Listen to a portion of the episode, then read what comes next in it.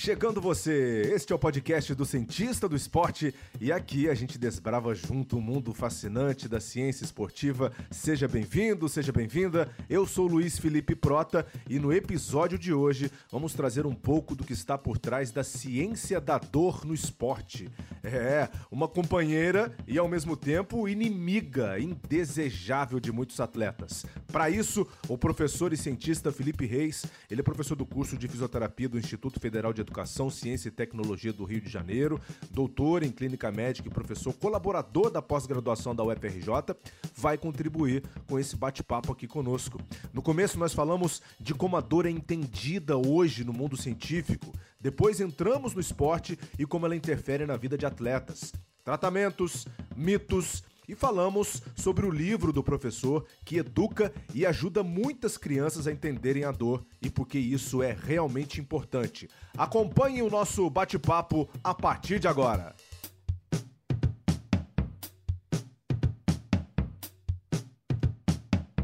Muito bem, hoje o cientista do esporte está aqui na casa do professor doutor Felipe Reis. Filipão, te agradeço muito aqui por abrir as portas da sua casa para o cientista. É, você foi meu professor na faculdade e trocar essa ideia com você aqui hoje para mim representa muito. Seja bem-vindo ao cientista, tudo bem? Tudo bem, Felipe? Cara, maravilha. Muito bom poder te rever, né? E todo esse trabalho que você vem fazendo com o cientista do esporte para levar um pouco de ciência para o esporte, né? Para que as pessoas de uma maneira geral, o público geral tem um pouco mais de contato com ciência e a relação da, da ciência no esporte. Eu acho que o esporte tem muito a crescer né, levando esse tipo de informação para o público em geral. Eu acho que as pessoas elas, elas querem saber um pouco, elas têm muita curiosidade de saber sobre o outro lado da ciência. Né? É, o fato de você ser pesquisador nessa área de dor crônica, uhum. neurociência da cognição e emoção, uhum. é, traz todo esse pacote junto. Né? São áreas que se interligam. Uhum. O que, uhum. que fez você ficar fascinado por algo que ninguém gosta de sentir? Afinal, a gente vai falar de dor. Hoje, o nosso tema é dor. É, é, muito legal essa pergunta, Felipe, porque é, eu, enquanto fisioterapeuta, né, eu, eu olhava muito para os aspectos biomecânicos, né, para os aspectos biológicos, enquanto a gente estava tratando o paciente. Então, você vê que alguns pacientes você fazia diversas intervenções, né, diversas abordagens terapêuticas diferentes, e esse paciente às vezes continuava com dor, né, às vezes esse paciente ele era submetido à intervenção cirúrgica, mas após a intervenção cirúrgica ele continuava com dor e você, tipo, por que, que essa pessoa ainda continua com dor? Por que, que algumas pessoas que às vezes tem uma lesão que parece menos intensa, né? Às vezes você tem uma alteração radiográfica que não é tão importante e essa pessoa tem muita dor, né? E isso me fez começar, né, uns 10 anos atrás, mais ou menos, a gente tentar começar a entender um pouco mais de profundidade qual era o papel do cérebro na dor, né? E a gente começou a perceber que existe uma rede no cérebro que, na verdade, faz uma interação de fatores. Né? É, é, o processamento da dor no cérebro ele não é um processamento simples. Ele é um processamento que envolve uma série de, de áreas diferentes do cérebro que participam de outros processos também. Então, o que a gente hoje conhece é que a dor ela é uma combinação de fatores que a gente tem no cérebro. Né? E isso fez com que eu passasse a, também a ver um paciente, uma pessoa que tem dor por muito tempo, de uma maneira diferente. A, a minha mudança foi essa, né? Da, de, de não conseguir encontrar muitas vezes um pensamento linear. Né? A pessoa tem uma lesão, a pessoa tem né, um, um diagnóstico qualquer, é, e algumas têm muita dor e outras têm menos dor. A gente pode pegar como exemplo a dor lombar, que é a dor mais frequente, a mais comum, a que mais causa incapacidade no mundo. Em atletas também? Em né? atletas também. E, e você tem pessoas com dor lombar que vivem normalmente, né? que a gente chama de incapacidade. Né? Ela não é tão limitada para as atividades do dia a dia. Enquanto você tem pessoas que têm dor lombar e que são extremamente limitadas, não conseguem trabalhar, não conseguem fazer atividade física, não conseguem fazer nada.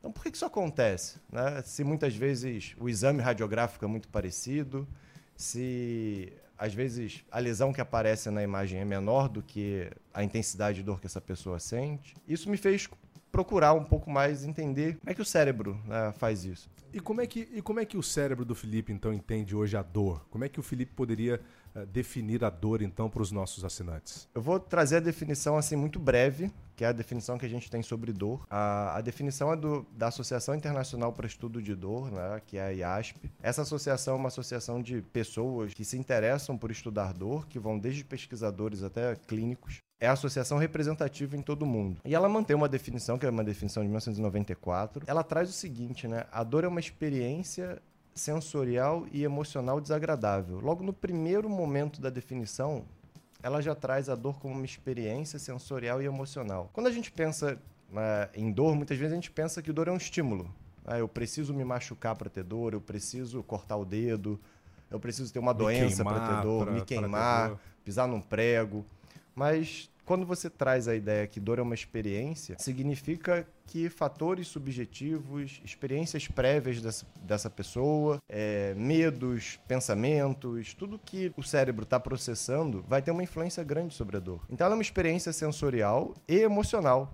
Né? Não tem como não tem como separar uma coisa da outra, né? E ainda continuando a definição, ela traz a ideia de que a dor é uma experiência sensorial e emocional na presença de um dano ou na percepção de um dano. Ou seja, eu posso sentir dor pelo fato de perceber que determinada situação me coloca em risco. Tem um fato muito, muito interessante, foi um relato de caso publicado numa revista é, científica bem conhecida, esse relato de caso publicado em 1995, de um, um trabalhador da, da construção civil, ele tinha pisado num prego e o prego atravessou a bota dele, um prego bem grande, atravessou a bota dele, ele foi para o hospital morrendo de dor, sentindo muita dor, chegou no hospital, ele foi medicado, fez uma medicação super forte por seis horas de medicação, e quando eles resolveram tirar a bota para saber o que, que tinha acontecido, fazer alguma coisa com o prego, o prego tinha passado entre os dedos do pé, não tinha feito lesão nenhuma, e ele estava sentindo uma dor muito intensa.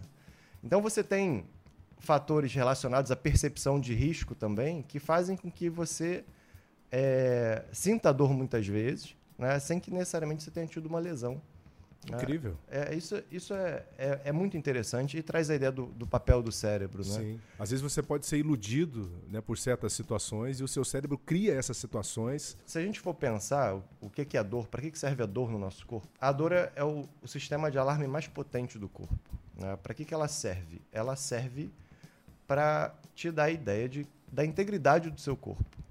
Uh, então, a integridade do seu corpo significa o quanto você percebe que você está em risco.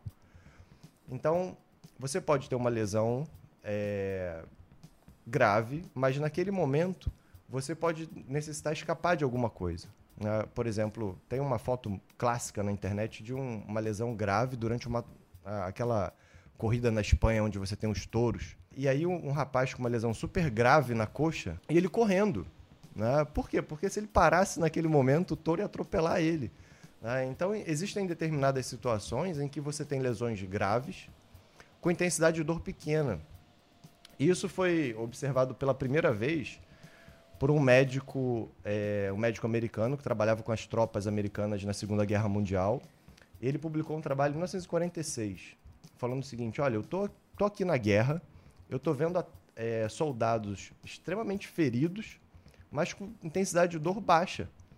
Ou seja, eu não estou conseguindo aqui é, relacionar o nível de lesão com a intensidade de dor. Porque eu tenho pessoas aqui que sofreram amputação, bomba explodiu perto, e as pessoas chegam e não. Se soldados chegam e não estão sentindo dor, ou estão com uma intensidade de dor pequena. Ele começou a falar assim: olha, essa relação linear de que é, lesão, né, quanto maior a lesão, maior a intensidade de dor, eu não estou conseguindo ver. É, e tem um grande exemplo que todo mundo já passou, Felipe, que é corte com papel. Né? Quando você se corta com papel, você nem aflição, vê. Mas dá uma aflição isso. Dá, dá uma aflição e, e assim, você nem vê praticamente e dói pra caramba.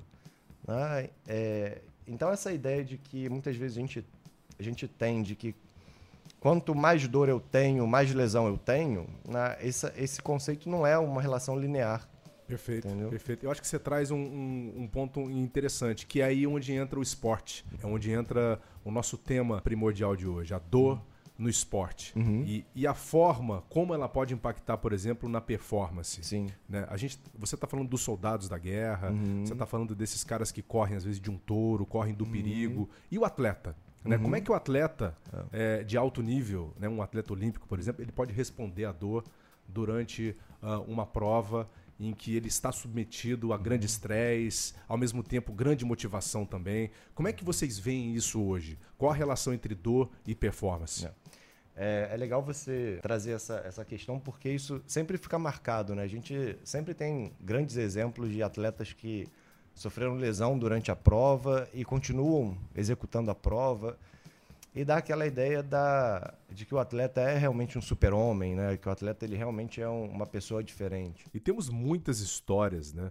Muitos exemplos de atletas que superaram a dor. Eu convidei o Flávio Canto, meu colega lá de Grupo Globo, nosso judoca, medalhista olímpico, um dos grandes exemplos do Brasil, nosso sensei, para falar um pouquinho sobre esse assunto. Ele que já superou também momentos difíceis uh, durante lutas e ao longo da sua carreira. Vale a pena ouvir.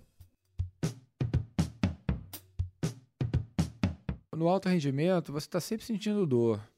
Eu me lembro que quando eu me aposentei, três semanas depois, eu, eu fiquei surpreso, porque talvez foi a primeira vez que eu entendi que eu sempre senti dor. Eu não estava sentindo dor nenhuma, eu nunca me senti tão saudável na minha vida, eu não estava treinando nada. Então foi uma sensação assim para mim que parecia inédita na minha vida. E eu vi como a gente é, se acostuma né, com essa sensação de estar tá doendo alguma coisa, alguma dor importante, você, você consegue, você acaba aprendendo a ter uma tolerância à dor muito alta. E, e ao longo da minha, da minha vida como atleta, tive algumas lesões, eu tive muitas lesões, na verdade, e algumas aconteceram em momentos importantíssimos da minha vida. Talvez a mais marcante tenha sido nos Jogos Pan-Americanos do Rio em 2007. Eu estava numa época muito boa, estava em primeiro no ranking mundial há um ano e meio. E na semifinal, lutando com o americano, ele entrou um golpe em mim, eu fui apoiar a mão no chão, eu tive uma luxação de cotovelo, saiu do lugar, virou para outro lado, tive um, uma lesão de bíceps. E naquele tempo curto, né, o árbitro pergunta se você quer parar, se você quer continuar, se você quer chamar o médico, se você chamar o médico você está desclassificado. E eu fui no reflexo, né, o reflexo do, do judô, que é caiu, levanta. Então caí, levantei, mudei a base, eu sou destra, foi, foi cotovelo direito, virei a base de esquerda para tentar lutar de esquerda, o cotovelo ali pendurado ali, não consegui, levantei e caí. É, mas ainda corri um risco sério de cair em cima do meu braço de novo, né? Que meu braço estava totalmente sem controle da minha, né? Tava, tava, tava fora do lugar. E dali eu saí, fui direto para o hospital e passei o resto do Pan-Americano é, enfim, foi um período muito difícil. O Brasil tinha 14 categorias, ganhou 13 medalhas, eu fui a única medalha, único sem medalha. Então essa é uma lesão assim que eu nunca me esqueço, né? E tive muitas outras também, né? Eu acabei parando o judô por causa de uma lesão no joelho, uma inflamação que depois virou uma infecção. Depois eu peguei uma bactéria hospitalar numa das cirurgias que eu fiz. Eu fiz quatro cirurgias em sete meses e acabei. É, isso acabou me ajudando também a parar. Ah, eu tive lesão pra caramba. Minha primeira Olimpíada foi em Atlanta. Eu tive uma lesão no cotovelo que eu treinava de manhã, fazia punção em seguida e passava o dia inteiro botando gelo fazendo fisioterapia. Foram alguns meses assim de sofrimento. O Geraldo, meu técnico, preparou, inventou um, uma esponja aqui acolchoada junto com os velcros que eu todo dia eu colocava. Meu cotovelo era maior que o meu joelho. Eu passei os três meses que antecederam a minha primeira Olimpíada nesse ritmo metade do dia de gelo e a outra lutando com. Pô, mas, mas era aquela dor assim. recorrente, sentia dor todo dia. Mas você acabava meio que acostumando também. Mas é, eu tive muitas histórias de dor. Muitas. Flávio Canto, senhoras e senhores, Flávio Canto, Felipe Reis, mais um dos grandes exemplos aí na história do esporte, a também a ter uma convivência diária com a dor. E a gente tem exemplos, às vezes, de ginastas, né? Que disputaram a Olimpíada com fratura. E isso traz a ideia de que, tipo, o atleta ele é um Superman, ele é um, é um, um ser diferenciado da população em geral, né? Mas, na verdade, não é não, Felipe, sabe? Porque, assim, se a gente levar em consideração que, na, pelo esse papo inicial que a gente está tendo, que a dor, ela, ela é composta de vários componentes, ela não é um, um componente apenas físico, é, você leva em consideração que a dor é composta por fatores emocionais, por crenças que a pessoa tem, pensamentos, por comportamento, por fator ambiental, por fator social, fator cultural, motivacional. Então, o que você pensa? Né? Você tem um atleta que está numa situação de competição, em que muitas vezes é a chance da vida dele. Né? Então você tem um aspecto motivacional muito forte ali. Talvez muitas vezes, se ele tivesse numa competição menor, talvez ele desistisse. O que a gente vê muitas vezes do atleta em competições como Olimpíada, ele vencendo a dor e tentando fechar a prova, né? tentando disputar ainda uma medalha, muitas vezes tem um componente motivacional, emocional presente. E esses fatores motivacionais, emocionais, eles, eles geram é, mecanismos no cérebro que são inibitórios da dor. Tirando o momento da atividade física, que a atividade física por si só ela produz substâncias, né? Faz com que o cérebro produza substâncias que são substâncias analgésicas. É por isso que assim, a gente falar de esporte e dor é, é, encaixa perfeitamente, né? Porque a gente sabe que, por exemplo, prática regular de esporte é protetor para a pessoa não desenvolver dor crônica. E pessoas com dor crônica, hoje a melhor recomendação para pessoas com dor crônica é exercício. Né? E a gente fala assim, mas como é que uma pessoa com dor vai fazer exercício? É, é fazer exercício de maneira gradual, é fazer exercício na, aquilo que ela consegue fazer. Pode ser desde uma caminhada, pode ser um tai chi chuan, pode ser um yoga. Né? Mas o fato de uma pessoa hoje né, fazer exercício, essa pessoa tem menos chance de desenvolver dor.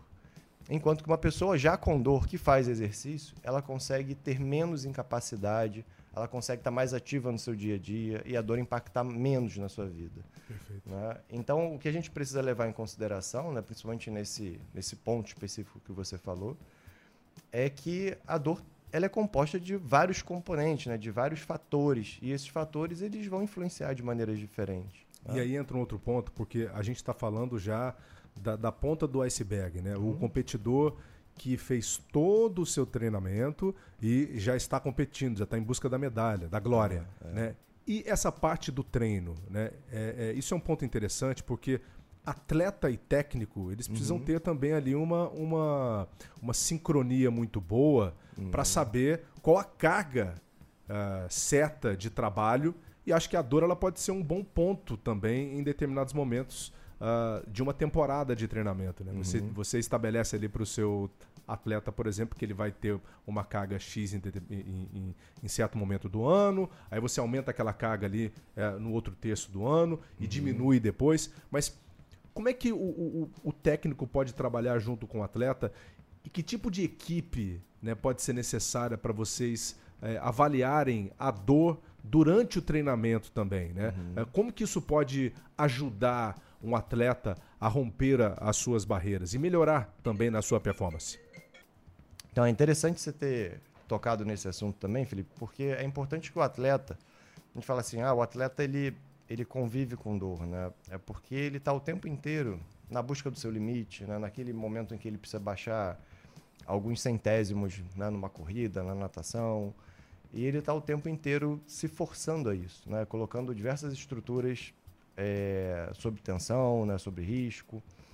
É, mas é importante que o atleta também consiga diferenciar o que, que é a dor né? que poderia estar relacionada a uma lesão e a dor do excesso de treinamento, a dor da sobrecarga de treinamento, a dor muscular mesmo. Então, isso é uma, uma dificuldade grande realmente. Né? É difícil você saber o que, que realmente significa uma lesão e o que, que realmente é demanda do próprio esforço do treino. O que né? pode ser fadiga, né? Que pode Às ser vezes ele fadiga. sente fadiga, é. né? mas é. não necessariamente aquilo é uma lesão. Mas é. ele pode estar próximo da lesão. É. Então é, é realmente é uma percepção difícil de ser feita, principalmente pelos técnicos, acredito eu. Ah, mas a gente precisa pensar também o quanto que é, fatores externos podem estar contribuindo para isso. Por exemplo, há um tempo atrás, num, num grande clube aqui do, do Brasil, a gente estava conversando de uma atleta de natação que ela vivia essa questão de dor no ombro.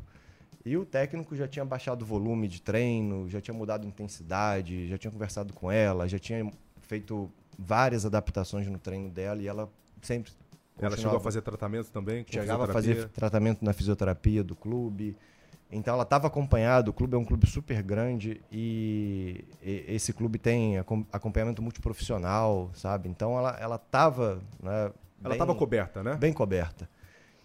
E aí quando começaram a investigar o, o que que poderia estar influenciando, né, e assim, uma das coisas quando a psicóloga, psicóloga começou a conversar com ela foi que ela estava de saco cheio, não queria mais nadar. Olha entendeu? isso. Ela não estava mais afim de nadar. Era um trave, né, pra Era ela, um né? trave para ela. Então, assim, ela tinha alguns problemas com a família, porque a família meio que obrigava ela a continuar nadando, ela não queria mais nadar. E aí ela já começou a dormir mal, o rendimento na escola dela caiu muito. né? Então, assim, não tem como a gente falar que. É, é- é muito difícil a gente falar que esse atleta que está com dor, aquela dor é exclusiva do treino. né? Pode ser que muitas vezes seja realmente. Né? Mas você consegue perceber, por exemplo, ah, essa semana é uma semana mais forte de treino. Naquela semana o cara ficou com dor, né? o atleta ficou com dor naquela semana, beleza, aquilo está esperado. Ah, mas se você tem um atleta que você já baixou o treino, né? você já baixou a intensidade, já baixou o volume, já adaptou o que dava para adaptar, e ele continua com dor, e está reclamando, e, e não é um atleta de reclamar com frequência. Muitas vezes o relacionamento com o técnico pode estar ruim, ah, ele pode estar insatisfeito com o clube, ele pode ter fatores externos que estejam influenciando, ele não está dormindo, ele está ansioso, ele está estressado. Então você não consegue falar assim, isso é do treino, entendeu? Perfeito. Você tem uma combinação sempre. E, e é legal a gente pensar porque assim o esporte ele se desenvolveu, ele, ele, ele cresceu muito, por exemplo, em análise de movimento. né? Então hoje se você pega um corredor, você coloca ele numa esteira, filma, é, leva para o computador, você consegue analisar todo o movimento dele. Mas o nosso, o nosso, apesar desse, desse desenvolvimento todo, o nosso pensamento ele continua sendo linear. O que, que é isso? Ah, ele pisa diferente, é por isso que ele tem dor no joelho. Ele pisa diferente, é por isso que ele tem dor no quadril. Por isso que ele tem dor na lombar. Então a gente no esporte muitas vezes olha para fatores mecânicos, para fatores de treino e esquece que tem fatores sociais, fatores psicológicos envolvidos. Não olha a dor como um todo. né?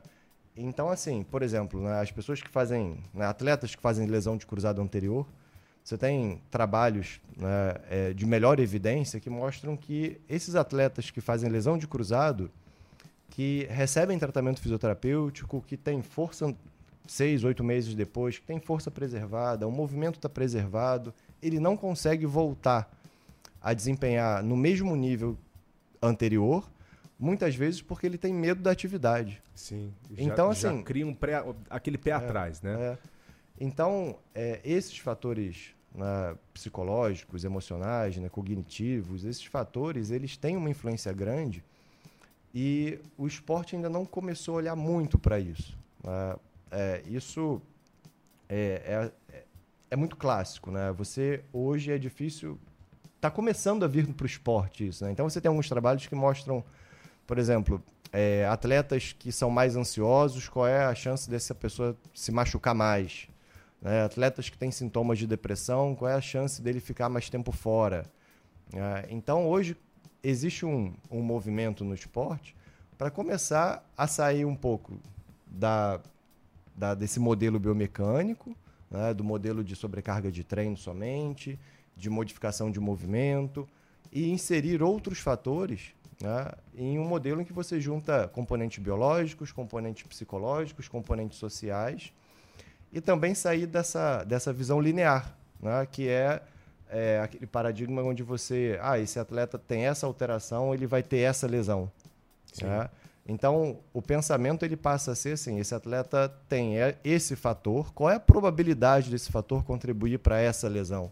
Às vezes, esse fator que, essa maneira dessa pessoa pisar, essa maneira dele fazer abraçada na natação, às vezes contribui 0,02. Então, e é muito mais, ele recebe muito mais influência por estar dormindo mal, por estar estressado com o treino, por estar insatisfeito com o clube. Ele recebe muito mais influência de outros fatores do que aquela abraçada que ele não está fazendo. Às vezes a, a dor aguda ela é mais fácil de se tratar É. do que a, a dor crônica, né? A dor crônica, ela geralmente ela se dá exatamente por essa soma de fatores, né? Que você nem sempre consegue identificar. Se você não tem uma equipe especializada, uma equipe em volta ali, por exemplo, ah, em um grande clube, como você falou, uma grande equipe, é difícil de você matar essa charada, né? É legal você trazer isso, né? Até para a gente poder definir um pouco o que é dor aguda e o que é dor crônica. É, é, assim, hoje a definição de dor aguda é aquela dor que dura até três, três meses. Então, aquela dor que dura até três meses, ela é considerada ainda como uma dor aguda. E a dor crônica É bastante tempo. é bastante É tempo. bastante tempo. bastante ainda. tempo. E a, dor, e a dor crônica é aquela dor que permanece, né? A pessoa sente dor na maior parte dos dias por mais de três meses. Então, assim, aquela pessoa que sente dor quase todos os dias por mais de um ano. Essa a é uma pessoa é uma companheira, né? É, uma, praticamente uma companheira isso. ingrata. É, praticamente isso. E é legal da gente separar o seguinte, né? Porque, como eu falei antes, a dor ela tem esse, essa função de sistema de alarme para manter a integridade do seu corpo. O que, que acaba acontecendo? Na dor aguda, essa função ela realmente acontece. Você torce o tornozelo andando na rua, você tem uma, uma dor na, na, na região do seu tornozelo que é justamente para você se proteger, para você é, mudar a sua maneira de andar e proteger aquele tecido até aquele tecido cicatrizar. Então, na dor aguda, o sistema de alarme funciona muito bem. E na dor crônica, acontece como se o seu sistema de alarme estivesse desregulado. Você está um ano sentindo dor, o tecido já cicatrizou, né? você não tem mais lesão presente, mas o sistema de alarme está lá avisando ainda que, que tem alguma coisa acontecendo. Então, na dor crônica, você não pode, de maneira alguma, nem na aguda nem na crônica, destar, des, é, descartar os outros fatores.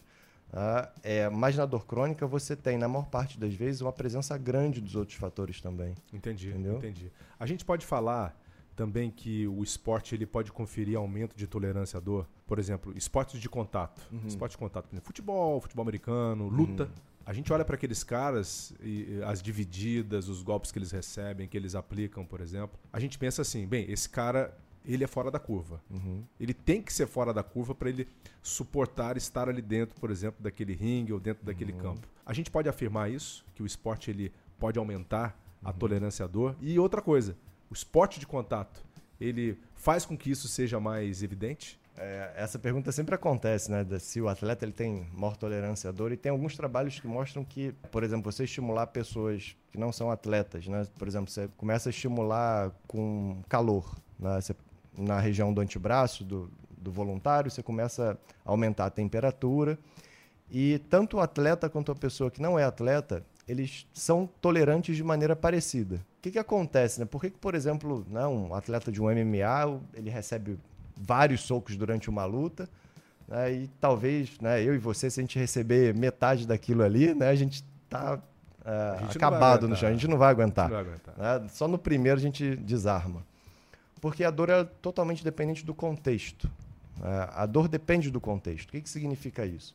Aquele atleta de MMA, ele passou por várias experiências relacionadas a chutes, a soco. Gostei dessa frase. A é. dor depende do contexto. Isso, é. Olha, isso é algo que eu vou levar para sempre. Gostei é. dessa definição. É isso. É isso mesmo. A dor depende totalmente do contexto, né? Como a gente falou antes. Aquele atleta que está na Olimpíada, que está com uma fratura, que está machucado, qual é o contexto ali? O contexto é, pô, estou aqui numa Olimpíada, né? é a chance da minha vida. Ah, então eu vou continuar. E aí, quando você coloca isso no contexto, a, na, o seu cérebro produz substâncias que fazem com que você não tenha tanta dor quanto você deveria. Em relação a, a, a essa ideia de contexto, é justamente isso. Então, o atleta de MMA, por exemplo, ele recebeu ao longo né, do treinamento dele vários momentos, né, várias experiências né, de soco, de chute, coisas que a gente não viveu. Uh, então, possivelmente para nós, uh, um soco de baixa intensidade vai doer muito. Né? E para ele não vai acontecer nada. Entendeu? Por quê? Porque ele já recebeu um soco muito mais forte do que a gente. Né? Então a, a, ideia de que a gente fala Até assim, ele encontrar alguém que, que, que, bata mais forte. Que bata né? mais forte. É, que ele né? nunca tenha experimentado aquela experiência. Né? Tem, tem um, um, lutador, o Rafael dos Anjos, do UFC, uhum. e um dia ele me falou sobre o Donald Cerrone, que é, é, era da categoria dos leves do UFC, né? E ele falou: esse cara bate doído demais. É. Ele parece uh, de pedra. Então uhum. toda vez que o Donald Cerrone acertava, e o, e o Rafa venceu ele, inclusive, o Rafa ganhou dele. Né? Era uma experiência diferente que ele, que ele tinha vivido na vida. Então, é essa a ideia, né? Depende de que contexto que eu tô. É, você vê que, por exemplo, isso desencadeia comportamento. Né? Uma vez eu estava, né, eu sou super fã de, de futebol americano, Estava vendo na temporada passada, teve um jogador de futebol americano que fez uma fratura. Uh, ele, ele caiu, ele fez uma queda. E no momento que ele caiu, ele fez uma fratura do antebraço. E todo mundo foi lá ver o que estava acontecendo. E ele levantou do campo, né, sustentando o antebraço e saiu normalmente. Né, como se nada tivesse acontecido. Tipo, ele ficou fora da temporada. Mas saiu ali segurando o antebraço É legal, é legal trazer essa ideia da cultura, do contexto, é, para exemplificar da seguinte maneira: tem um, um ritual, né? a gente pode lembrar dos rituais de passagem feito por tribos indígenas, por exemplo. Tem um ritual na Amazônia chamado Ritual da Formiga Tucandeira. Eles pegam formigas que são extremamente venenosas né? e fazem luvas com essas formigas, né? luvas com, com folha de bananeira. Eles botam essa luva no adolescente e esse adolescente ele precisa ficar dançando com essa luva com as formigas picando. O, um repórter de uma emissora de TV foi fazer essa experiência, né? Não aguentou ficar dois minutos, fez febre, foi para o hospital, sabe? É, por quê? Porque isso não faz parte da cultura dele. Um outro exemplo, Felipe, são as, as festas religiosas onde você tem autoflagelação. É, a pessoa sai na rua se autoflagelando. Naquele momento, o contexto relacionado à religião faz com que ela faça isso, né? Ninguém sai segunda-feira de manhã se autoflagelando, né? É, claro. É, então, é, é, questão de depender do contexto. Por que uma pessoa sobe 360 degraus lá da, da penha de joelho? Né? Você é. não consegue andar dois metros de joelho. Né? Como é, é que incrível. isso acontece? É, o, é o contexto. Como o contexto influencia? Ainda dentro dessa história de contexto que você está falando, como é que a gente poderia ver, por exemplo, o mundo esportivo e as dores mais, mais encontradas assim? Essa essa pergunta também é legal porque assim, o esporte hoje, ele, ele, é, ele é muito bom tanto para identificar lesões em, e dores agudas. É, por exemplo, é, na natação a gente sabe que é muito frequente você ter lesões no ombro, dores no ombro, dores no joelho, né, dores na coluna, que são regiões frequentes né, de você ter dor e você ter lesão nessas regiões. No entanto, quando a gente fala de dor crônica, a história muda um pouco. Né? A história pode mudar um pouco. Acredito que é, não, não tem muito dado relacionado à dor crônica, né? prevalência de dor crônica no esporte. Na verdade, Felipe, é, o esporte ainda ele é, ele é muito pobre em relação ao número de artigos, ao número de publicações relacionados à dor.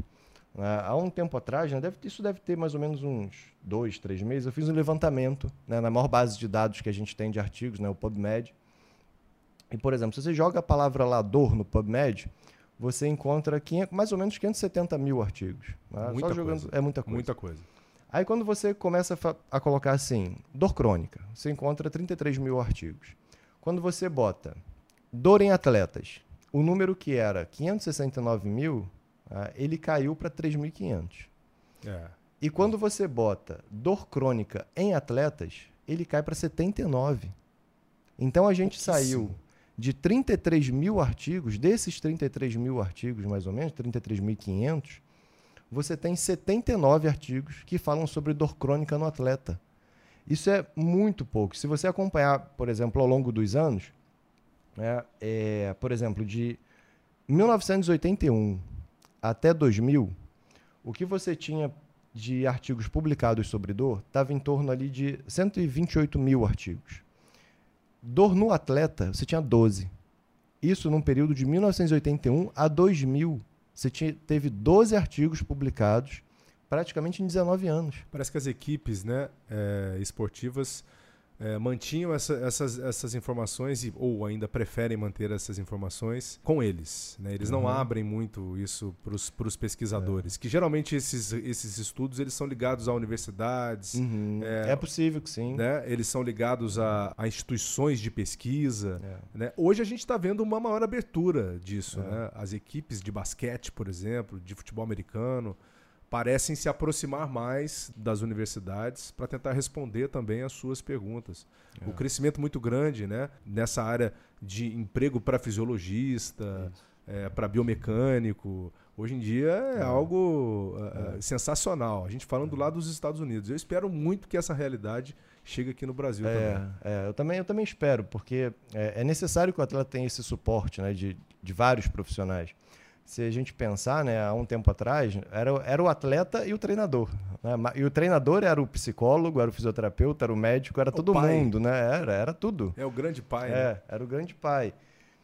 Então, eu acredito que essa mudança no esporte, né, fazendo com que o esporte ele se torne mais científico, eu acredito que né, daqui a 10 anos a gente consiga ter novos dados relacionados à dor, porque isso ainda é muito pequeno. É, e, e, o atleta é, e o esporte de uma maneira geral, ele, ele, ele tem um raciocínio muito linear, porque na maior parte das vezes as lesões são agudas. É, que é aquele atleta que se machuca jogando futebol, né? Jogou a partida, se machucou, e trata-se esse atleta, esse atleta, o tecido cicatriza, esse atleta volta a jogar. O que está acontecendo hoje em dia é que, beleza, esses atletas que é, se machucam e que o tecido cicatriza, que foi tratado e voltou a jogar, essa não é a preocupação. A preocupação hoje é aquele atleta que se machuca, que o tecido cicatriza, que foi tratado de maneira adequada, mas continua com dor. Uh, e isso vem, faz com que o desempenho dele caia absurdamente. Então, a, a grande preocupação hoje e que o esporte está começando a olhar é, tá, e esse atleta que não está voltando? E esse atleta que não está executando Ótimo ponto. com o mesmo ponto. desempenho? Entendeu? Por que, que ele não está executando com o mesmo desempenho? Quantos atletas, Felipe, é, pararam a carreira porque depois de uma lesão eles continuaram com dor?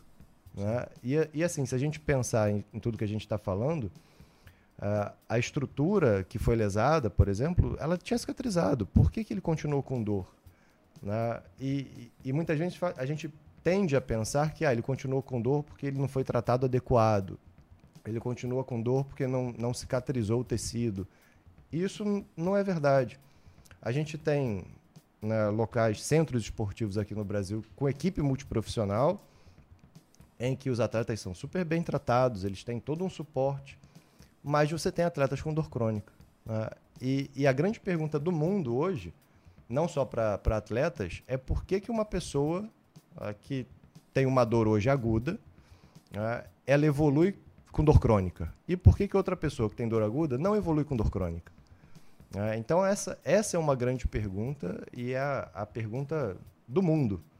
Né? Hoje a gente pode considerar a dor como sendo é, o principal problema de saúde pública no mundo. Até porque gira também, é, é, é, assim, quando a gente fala de problema, a gente está falando de atletas que ficam uh, fora de competição, ficam fora de, de atividade, funcionários que às vezes Sim. não vão ao trabalho, né? e a quantidade de dinheiro Uhum. que gira também na indústria da dor, né? Na indústria da dor, sem dúvida. Com os painkillers e, e, com todas as formas de tratamento. Como é que a gente está hoje em relação a isso? Tratamento fisioterapêutico, que seria um tratamento não medicamentoso, uhum. né? E já falando também é, desse outro lado, que é o tratamento com remédios, que aí o atleta tem que tomar muito cuidado, porque uhum. dependendo da substância que ele está ingerindo, que ele está usando, aquilo pode ser e pode se enquadrar, por exemplo, é, é, é, na lista de substâncias proibidas da OADA. Né? Ele pode estar dopado. Né? Uhum. Como administrar isso? Em que pé que a gente está em relação a isso hoje? Quando a gente pensa em qualquer intervenção, é, a gente precisa pensar, Felipe, que qualquer intervenção que o profissional de saúde faça, ela significa sempre uma balança entre risco e benefício. Né? Um médico vai dar um remédio para um paciente, né, para um atleta, ele precisa saber qual é o benefício que esse remédio vai trazer para esse atleta, né, e se realmente traz algum benefício, e qual é o risco que esse remédio vai levar para ele. Né, ou, ou, essa cirurgia vai levar para ele. E a gente tem hoje né, é, uma infinidade de trabalhos, uma infinidade de ensaios clínicos, uma infinidade de revisões sistemáticas que testaram essas intervenções. Né? Então você tem intervenções, por exemplo, na, na fisioterapia, né? e, e, por exemplo, um, um, grande famoso né, que a gente vê com bastante frequência é o uso do kinesiotape, né? aquelas faixas elásticas para dor lombar, por exemplo. Né? Tem uma infinidade de trabalhos com boa, boa qualidade na literatura que mostram, por exemplo, que ele não tem evidência, ele não traz benefício para o paciente. E as ventosas, lembra do Phelps? Ficou muito famoso Ficou muito famoso né? também. Ele né? apareceu com aquelas é. marcas, aqueles, aquelas marcas roxas é. nas costas, né? É. Como é que está isso hoje?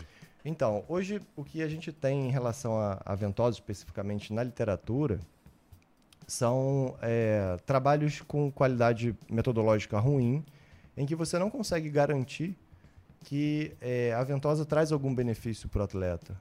Né? É, e muitas vezes, Felipe, isso, isso acaba acontecendo, né? Principalmente para as intervenções não medicamentosas, né? a, isso inclui a fisioterapia, muitas vezes se cria uma intervenção né? com alguma plausibilidade biológica, né? com algum fundo de explicação fisiológica por trás, ou muitas vezes não. E isso é levado para o paciente, o paciente é tratado para depois se testar. É o caminho inverso. Entendeu? Entendi. Então, por exemplo, você fazer uma medicação, ah, você primeiro começa testando na pesquisa básica, né, em, em cobaias, né, você começa testando em camundongo. Depois você vai testar numa parte da população, depois numa parte maior da população, para tentar identificar benefício. Se alguém Efeito teve adverso. efeito adverso, se alguém ele trouxe mais prejuízo do que benefício. Então, muitas vezes, esse medicamento ele só vai chegar né, no consumidor final 10 anos depois. Tá? Então, existe todo um, um processo para desenvolvimento da medicação, todo um processo para testagem da medicação. E muitas vezes, nas intervenções que não são eh, medicamentosas, né, o que acaba acontecendo é que cria-se um método, aplica-se nas pessoas e muitas vezes depois, muitos anos depois, alguns meses depois, vai se testar. Isso acaba acontecendo que quando a gente testa, né, quando o pesquisador testa, não vê benefício né, e aquilo já está na prática. né? Então é, é muitas vezes já se difundiu. Já tá todo mundo querendo fazer. E, Felipe, é, é legal a gente pensar isso, porque assim, quando a gente fala de ciência, eh, a ciência ela é cética, né? E o cético não significa que a ciência não acredita em nada. né? O cientista não acredita em nada. O cientista ele é cético, ele precisa ser cético. Ser cético significa eu só acredito depois que for provado. né? Ou seja, eu não saio acreditando em tudo antes. Eu preciso primeiro testar para saber se isso tem eficácia, tem benefício. Eu não saio acreditando em tudo antes de ser testado. Tem um grande exemplo nessa, nessa questão de, de fazer sentido, né, que eu vou trazer rapidinho, foi um trabalho que a gente fez. Isso teve impacto no mundo inteiro, que é, por exemplo, o uso de celular associado à dor cervical. A gente cansa de ver isso na internet, né, daquela pessoa que, ah, quando você está com o pescoço dobrado e você está usando celular, isso vai gerar problema na sua cervical. A gente fez um estudo com 50, 150 pessoas e a gente não viu associação. né? Então, o nosso estudo é um dos primeiros estudos do mundo que realmente testou isso. Agora, de onde que veio essa ideia? Né? Por que, que as pessoas, então, elas compartilham aquela imagem do pescoço com mais peso, né, gerando problema na sua cervical? Isso saiu de um modelo de computador. O primeiro trabalho que foi feito sobre isso não tinha nem voluntário, não tinha pessoa. Foi feito num computador, usando um software, dizendo era- qual era o peso da cabeça e se eu inclinasse para frente, quanto aquela esfera que estava Era sustentada uma simulação. era uma simulação. Isso tornou-se verdade e as pessoas muitas vezes acreditam que o celular vai fazer mal. Então, assim, às vezes, muita coisa faz sentido, mas quando o cientista testa, aquele, aquilo não aparece, aquele fenômeno não aparece A resposta ela não é encontrada, a né? resposta não é encontrada. Então isso serve para tratamento também. né? Não importa que o tratamento é, ele tenha milhares de anos. né? A, a ciência hoje ela, ela testa para verificar benefício e para verificar risco. A gente mudando um pouco de, de esfera Uhum. é, e entrando agora um pouco mais também nessa história dos problemas de se mascarar, por exemplo, a dor com medicamentos mesmo. Porque Uhum. muita gente resolve a dor com medicamentos, acha que está resolvido e volta para Uhum. atividade. Quais são as consequências que isso pode trazer, além da lesão, a longo prazo, Uhum. para a gente olhar para esse atleta? Assim, vamos pensar que se você tem uma lesão aguda, né, e muitas vezes a lesão aguda está realmente associada a uma lesão no corpo, uma lesão na estrutura. É, se existe a lesão e, por exemplo, esse atleta usa uma medicação para controlar a dor e volta para o esporte, é possível que essa lesão muitas vezes aumente. Isso realmente pode acontecer. né? Então, assim, se o atleta fez uma entorse de tornozelo, né, torceu o tornozelo, e voltou a jogar com o tecido que não está cicatrizado, a chance dele romper o tecido novamente ou fazer uma lesão mais grave, isso pode acontecer. Mas a gente tem que pensar o seguinte: o movimento, né, o, o gesto do movimento, né, o, o, que o atleta faz, eles são sempre movimentos complexos. né? Uma abraçada de natação é um movimento muito complexo, envolve movimento do tronco, envolve movimento do ombro, do cotovelo, do, da cervical, né, do membro inferior. Então você tem ali uma combinação de movimentos. Então o movimento é complexo. E a dor ela vai influenciar no, no comportamento motor. Então, se eu tenho dor, o meu gesto esportivo está alterado.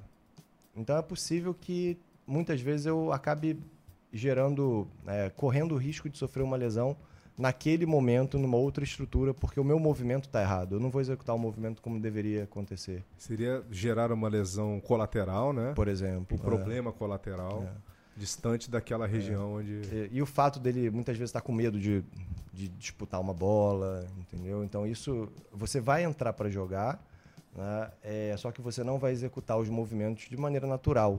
Né? Porque, assim, para cada movimento que a gente tem no corpo, para coisa que a gente faz, né? você tem como se fosse uma programação no seu cérebro, né? Tipo assim, o seu jeito de correr, você já tem uma programação no seu cérebro, né? Você aprendeu. O seu jeito de fazer um backhand no tênis, você já aprendeu isso. Então você tem todo um modelo já pronto no seu cérebro, né? Que vem do seu aprendizado. Agora, quando você bota uma influência de dor, o que, que acaba acontecendo? Aquilo ali influencia o seu, sua mecânica do movimento. E aí a chance de você machucar uma outra estrutura, lesar uma outra estrutura, acaba acontecendo, né? E para a gente fechar, Felipe, eu sei que você faz um trabalho muito legal. Uhum. Uh, você é, e uma equipe, né? É, que traz aí a importância de se orientar as crianças uhum. também sobre é, a percepção da dor. Né? Uhum. É um livro que, uhum. que vocês escreveram né, sobre educação da dor para as crianças, uma jornada para entender a dor. E uhum. é um livro que está disponível para download né, uhum. no, no site pesquisaemdor.com.br. Uhum.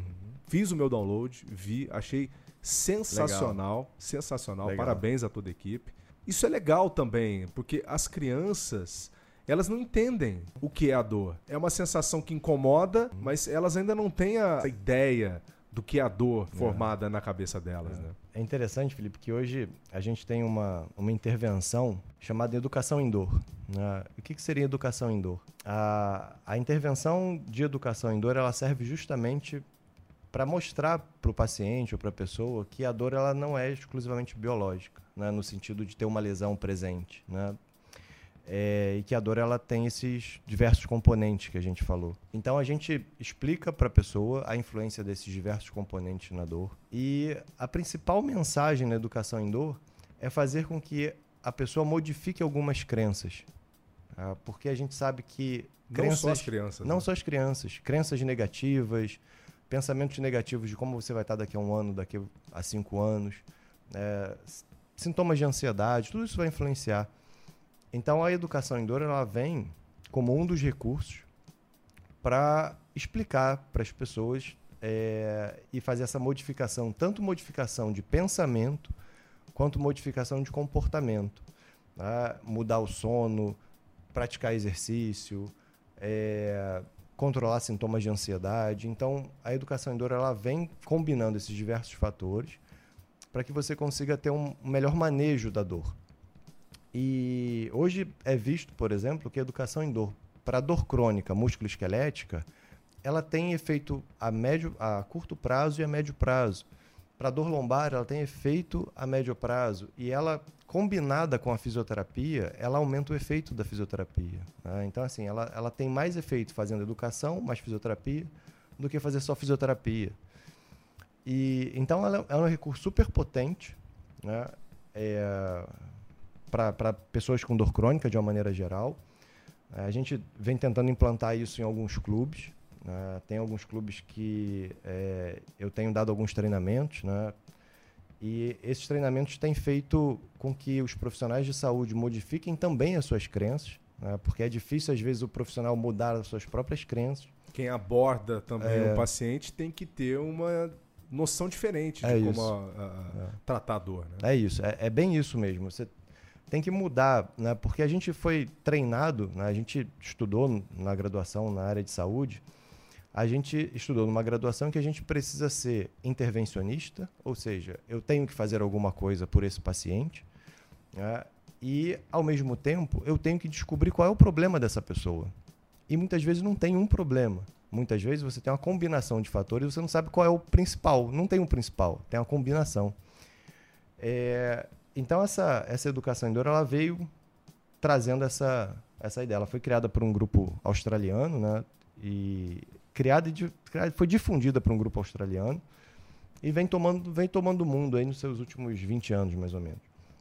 E aqui no Brasil a gente né, tem um grupo de pesquisadores brasileiros e com colaboração internacional a gente criou um site chamado Pesquisa em Dor, é www.pesquisendor.com.br. Né? O Instagram é arroba pesquisendor. A gente criou esse website e esse website ele fornece é, diversas informações para o clínico e para o paciente né, sobre dor, sobre todos esses fatores que a gente conversou. É, e ao mesmo tempo a gente criou uma intervenção online para pessoas com dor, né, em que fala, por exemplo, qual é o papel dos fatores psicológicos, qual é o papel do sono, qual é o papel de atividade, qual é o papel de fazer exercício. E o que a gente sabe hoje, né, a gente acabou de, de fazer um estudo, né, que é uma reunião de vários estudos do mundo, é, e a gente identificou que, por exemplo, uma pessoa que tem acesso a um conteúdo desse, né, no website, numa intervenção online, ela consegue ter melhoras, por exemplo, em intensidade de dor, né, incapacidade, quando comparada, por exemplo, a uma pessoa que não está fazendo nada.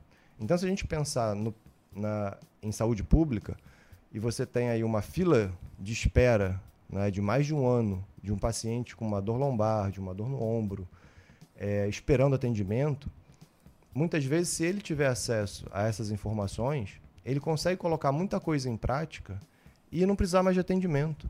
Né? Então, a gente vem fazendo uma série de estudos hoje.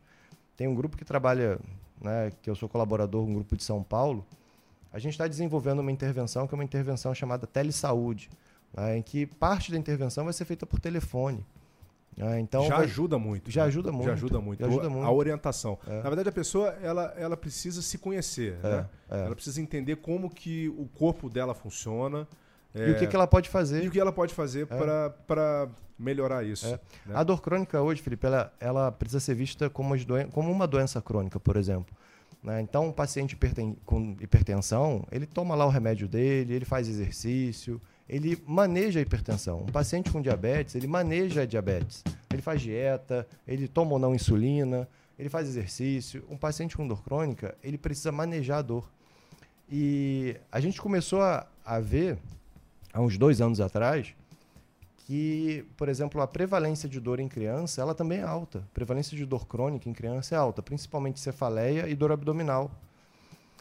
E quando a gente começou a buscar para verificar se existia alguma intervenção desse tipo que educasse crianças, para a criança saber o que é a dor, como é que acontece, é, que tipo de comportamento que ela pode ter, a gente observou que não tinha nenhum no mundo, né? não existia no mundo. E eu reuni um grupo de pessoas que são pessoas especialistas no assunto, é aqui do Brasil, né? a Kelly é de, da Bélgica, o Adrian e a, a Tônia são dos Estados Unidos. A, a Tônia, por exemplo, é uma psicóloga que só trabalha com criança com dor, sabe?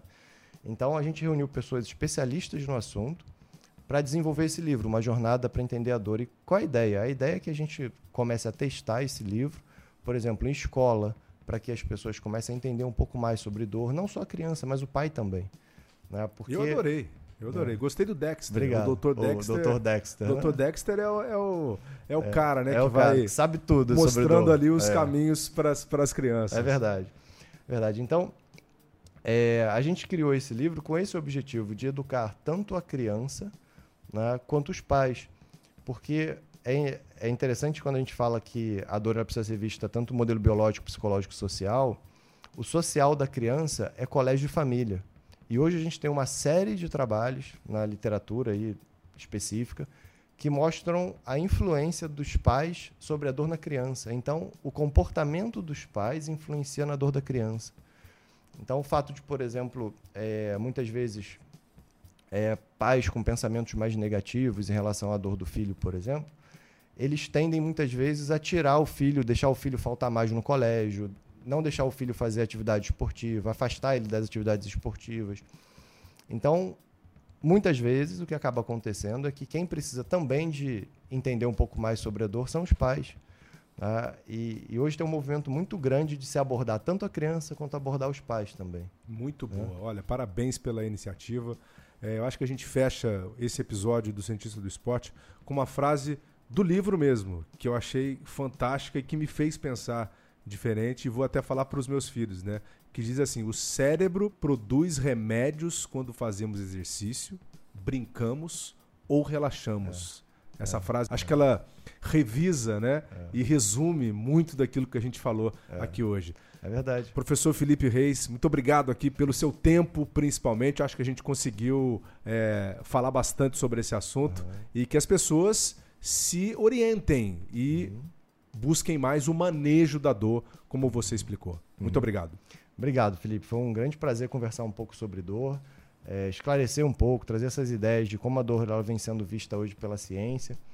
Espero ter ajudado e contribuído bastante aí para o cientista do esporte. Que as pessoas sintam menos dor na É, vida. é verdade. Né? É verdade. É isso. Valeu, Felipe. Até a próxima. Obrigado. Que bacana, hein? Espero que tenham gostado. Acessem também o Instagram Pesquisem Dor para ficarem por dentro de mais detalhes. O tema é muito amplo e a gente vai voltar ainda para falar mais sobre ele, ok? Esse foi mais um episódio do Cientista do Esporte. Lembro que estamos na Apple e no Google Podcast e em tantos outros agregadores. Acesse também a página de podcasts no globesport.com barra podcasts para outros conteúdos dos nossos parceiros. Agradeço muito a vocês, nosso e nossa assinante, por estarem conosco. Até o próximo. Vida longa aos cientistas.